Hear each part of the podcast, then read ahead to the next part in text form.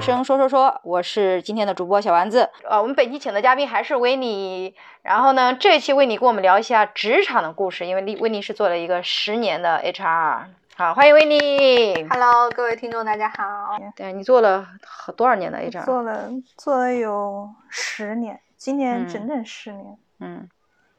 就是你很喜欢这份工作是吗？ HR，我为什么做这份工作？因为我是学心理学的，我就嗯觉得人力资源这个工作跟我来说是很对口的，跟我专业很对口。嗯所以我大学一毕业就做的是人力资源，就一嗯直没有换，没有换工。很换奇怪呀、啊换做专人业力资源也就是研究人的，研究人的为什么研究不出来男人呢？就很奇怪。所以这个就是对人力资源的刻板印象嘛。嗯，这也正常。比如说我是做销售的，我也没把自己推销出去啊，对吧？对呀、嗯是呀、你面试是一个人一个人去面别人吗？还是几个人一起？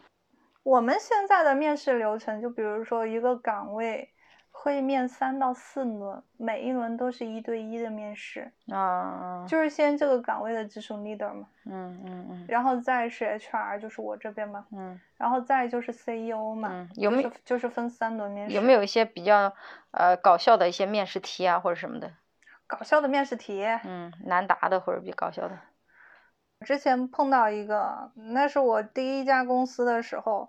面试官问了我一个问题，说如果现在地面上有一有一个一块钱的硬币，你会怎么嗯办？嗯，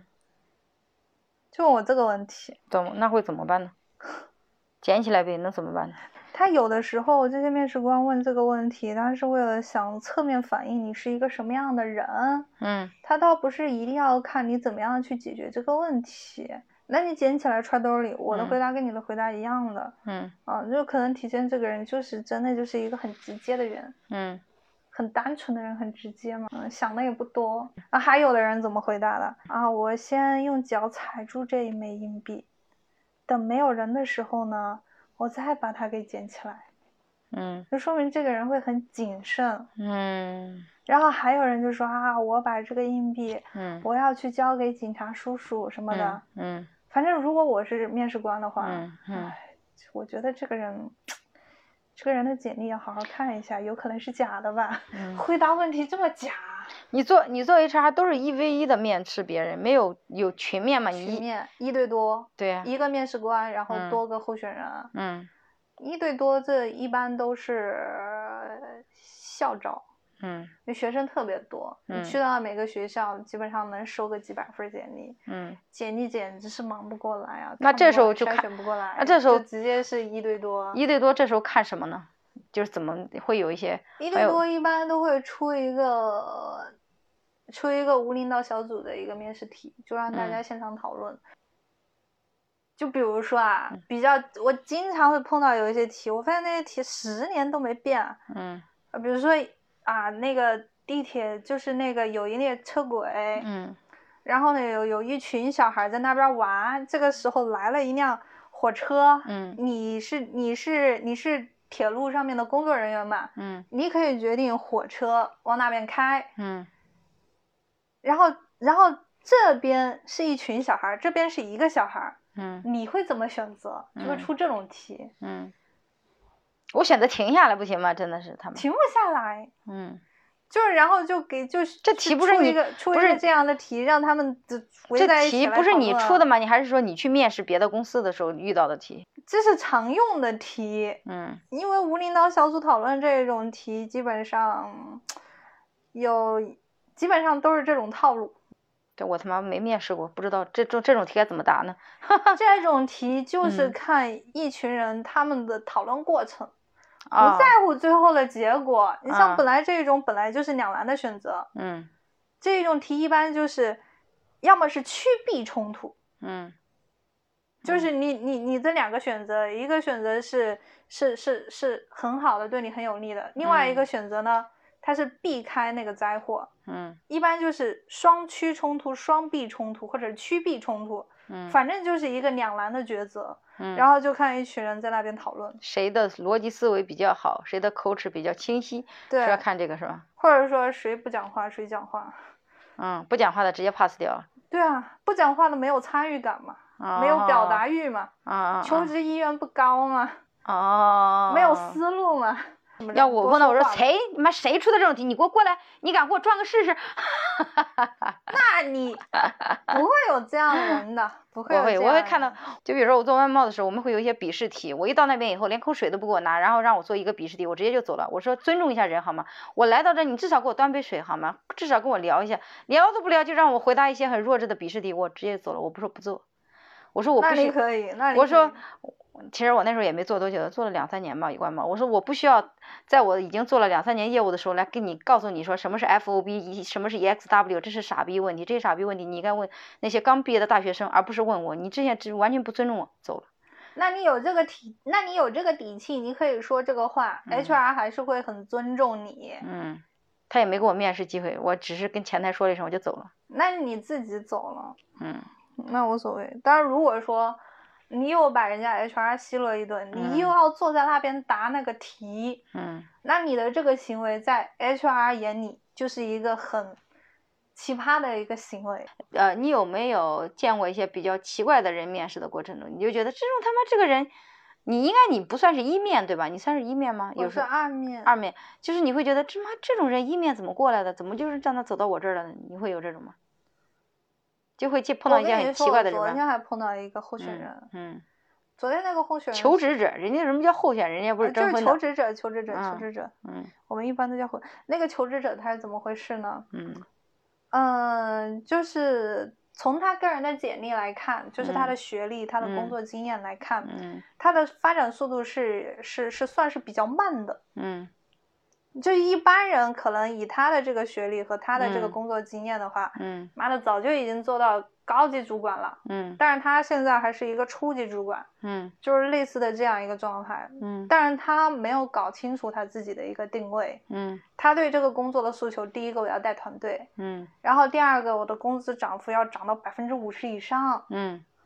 但是他实际他自己能力没有达到嘛。嗯这个人他就是前面面试，嗯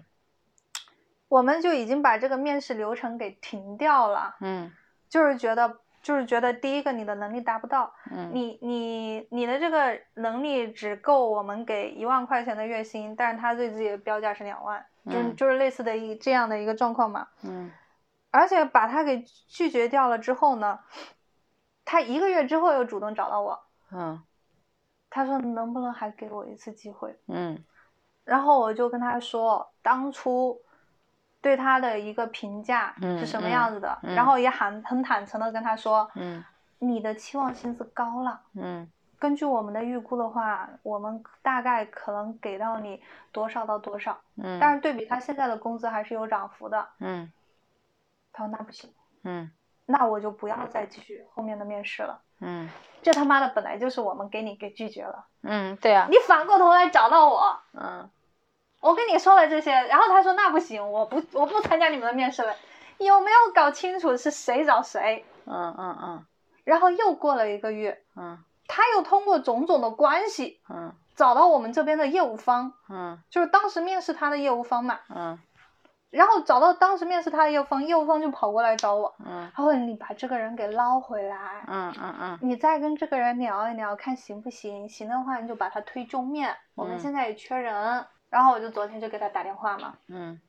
结果你知道这个人，嗯他所有的要求一点都没有变，嗯他还是要求那么高的工资。嗯就是我第二次跟他沟通的时候，他就已经知道是那个结果了。啊但是他找人，他心里面的想法就是说，嗯，哎，我找了关系，找了人的，工资应该高了。是不是这家公司可以给我安排一个另外的一个比较好一点的工作岗位？嗯嗯嗯，那个岗位又能带人，嗯工资又高一点，嗯，但是他没有想到，嗯他通过层层关系找的人还是这个岗位，啊还是这个工资，嗯嗯而且聊得特别生气，嗯他还问我，他说，嗯，你们公司这个岗位就这么点儿工资吗？嗯我就只能委婉的告诉他，不是这个岗位只有这么点工资，是你只配这么点工资，嗯我就只能委婉的告诉他，然后他又接下来说一句，嗯那意思就是你们公司还不认可我呗。嗯嗯，我说我们公司如果不认可你的话，为什么会跟你联系三次呢？那就这么这么久了，一个月了，都一直没找着工隔作了嘛。隔了两隔了两三个月了，我都已经跟你联系三次了，你的面试各方面我们还一直跟你保持联系，说明是对你感兴趣的呀。对呀、就其实这个人他这两句话情商是很低的两句话，嗯自己没有搞懂自己的一个定位。嗯嗯嗯，但是我很担心你这一段播出去，他们嗯会对我反感，听众会对我反感。无所谓，啊，我们又没有人多少人收听，对啊，这就是，哎呀，就是从从求职者的角度来看，嗯，和从那个什么的角度来看不一样嘛，和从 HR 的角度，这个我觉得很正常，这个就是一个人在求职过程中。嗯为什么他能找到工作？第一是公司的认可他，第二他自己认可这个公司，同时他认可公司对他的认可。当一个人能清醒的认识自己，成年人来说是非常难的一件。我越来越觉得，三十多岁的人，呃嗯就是不管是三十多岁还是多成年人，想承认自己是个平庸的人是非常难的一件事。从内心，我从内心里来承认我是个平庸的人，我没有什么特别，我的能力就这样，很难。所以我是我觉也得承认我是个平庸的人，不是，但是对对很多人来说很难，很难。你就像你觉得他其实只可能只是做一个初级主管，但他自己觉得自己的能力是一个高级主管嘛，对于自己的一个认知有缺的，有个偏差，这是很正常偏。差认我觉得这个是非常非。偏差常的非常非常正常的。他意识不到自己的问题，其实人想进步，肯定是首先要意识到自己的问题，意识不到是正常的不？对很多人来说是正常的。为什么他为什么他恰好是平庸的那一部分人呢？就是因为他没有意识到自己的问题嘛。所以说这个这个，我觉得这个不算非常奇葩，我觉得奇葩应该是那种怎么说奇呢？装异服啊，也不是不是奇装异服，就是我想象中的是应该非常奇葩的人，就是就是你会觉得很奇怪的一些举止啊，或者奇怪的想法，或者奇怪的一些学历或者什么的这种。学历就是有我的意思说就是有有一些嗯人有一些奇怪的爱好，嗯奇怪的爱好，比如说我们公司有一个人，他平时是他是做设计的，嗯然后他业余他业他业余时间他是一个纹身师，嗯，他每个星期我看到他在朋友圈里面就发他自己的作品，哦，就是纹在别人身上的图案，这个啊基本上是我见过的最最最最最独特的一个一个业余嗯的一个爱好。哦，这样子嗯，哦，那你们平时也会就是作为这儿也会去炒炒别人是吧？就是炒人啊什么的。哇塞，家嗯常便饭。嗯我不是下周一 last day 嘛，嗯我还赶在上个星期嗯，跟两个人签了离职协议。就是被动离公职那司一种，要我给要给要给那个补偿金的那一种。为什么要炒呢？就是是要换个人，还是说公司有末位淘汰，我觉得好像每个互联网公司都都好像哦有吧。哦互联网公司？对我没我一直都不知道。对啊，像有有的公司它是三六幺，就是把人分成三个类别嘛，嗯嗯前百分之三十就是核心员工，公司嗯想要就是极力挽留保留，嗯而且就是升职加薪这一块儿会朝着百分之三十的人倾斜，嗯然后中间百分之六十的人就是属于比较平庸的，嗯就是你在职场上，就是可以，呃，就是你留也行，不留也行，反正你嗯只要做好自己本职工作就行了。嗯但是我们也不会就是给你倾斜太多资源。还有嗯百分之十的人是属于一些比较潜力比较差呀，或者价值观比较不相符啊，能力比较差呀，然后什么绩效比较差的这种人是要请他走开的。嗯，再换一部分人，新的人过。对啊，这个这个在那个里面，这个在管理学里面叫活力曲线。嗯嗯嗯有的公司是二七幺，就是百分之二十非常牛逼的人，非常嗯优秀的人；有的公司是三六幺，就百分之三十非常牛，百分之三十非常优秀的人。但嗯是不管怎么样，都有百分之十的人是要淘汰的，就是互联网公司很常见是吗？常见，非常常见。嗯，要不然像什么华为就嗯爆出来叫什么老厂，嗯，什么意思？就是之前有人跟华为纠纷，然后被华为搞到去坐老马老厂。啊，然后还有什么网易裁员，然后有一个员工是被被保安抬出去了，啊，我不知道。不知道很多公司都有都都有这些都有啊，这些互联网新闻公司的这么难混呢？要不然就是互联网公司真他妈不好混，啊，所以你这嗯压新力的太工作大还是互联网公司呀？对。嗯但是我新的公司好像没有爆出特别多这样的嗯嗯不可不可避免的，嗯，所以这才是啊、所以这才是要炒掉。那你炒别人的时候该怎么说呀？就是要请别人走的时候，基本上你找他们谈话，他们就知道了，是不是？嗯，基本上不能人力资源一个人出面，一定要是部门长一起。嗯就是我们一般能不直接跟他说，让我他们怎抱么歉的样通知你，不是不是这样 的，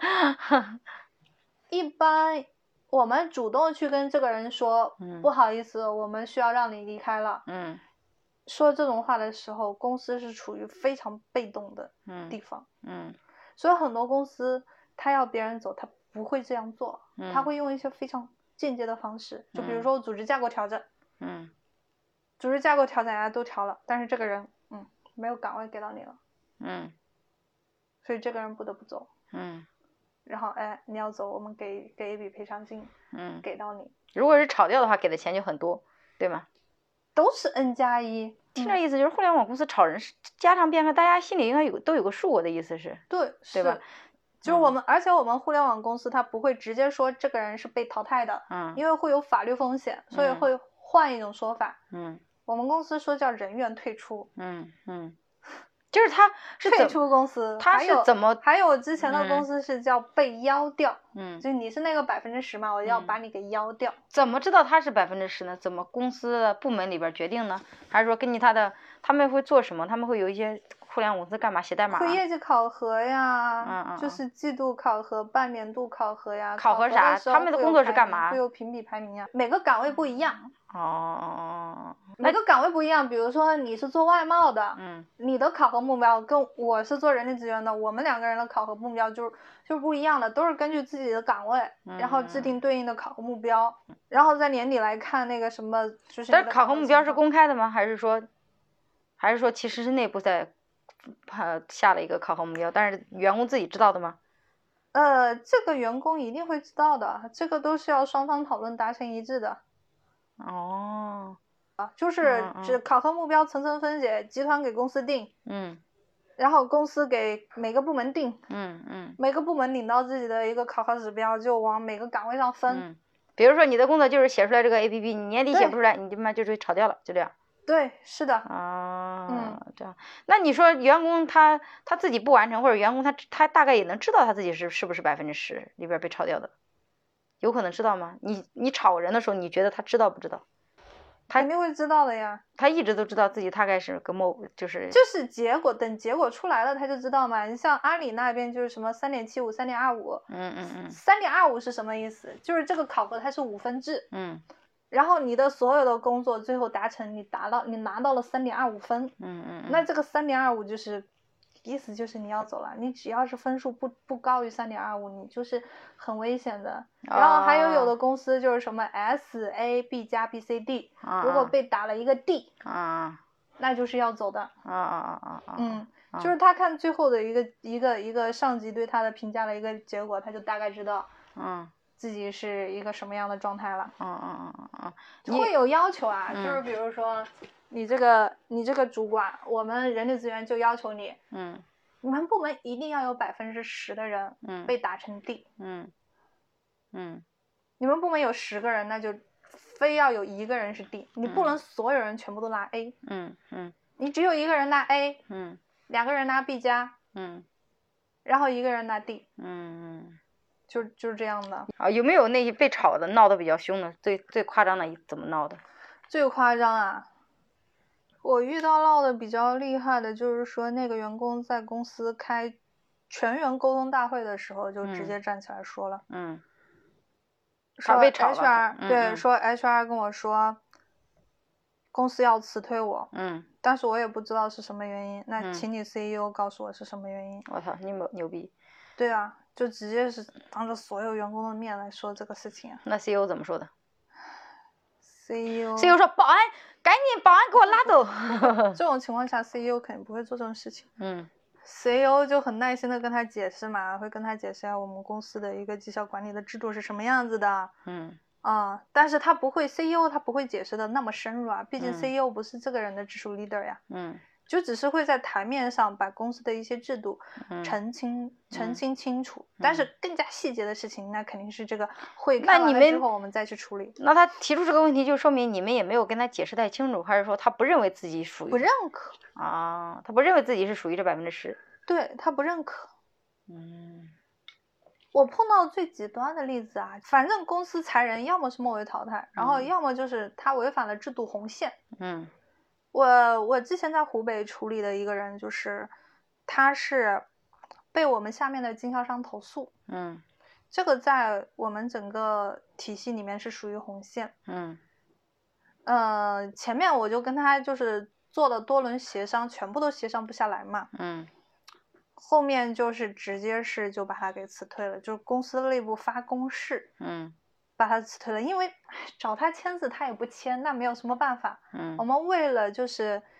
确定嗯，哦这个人我们已经被辞退了，就是一定要走这个流程，一定要有一个公示的流程的。嗯嗯嗯啊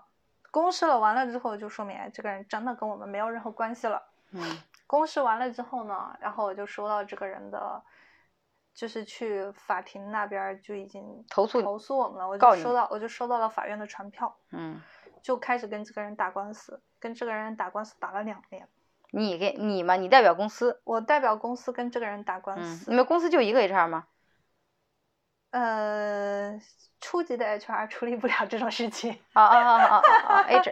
啊啊啊对，不是所有 HR 都懂劳动法，啊啊啊啊啊啊！ 就是而且就是这个人执着到一种什么程度啊，嗯先是监察大队嗯调解不了，嗯再去仲裁委。嗯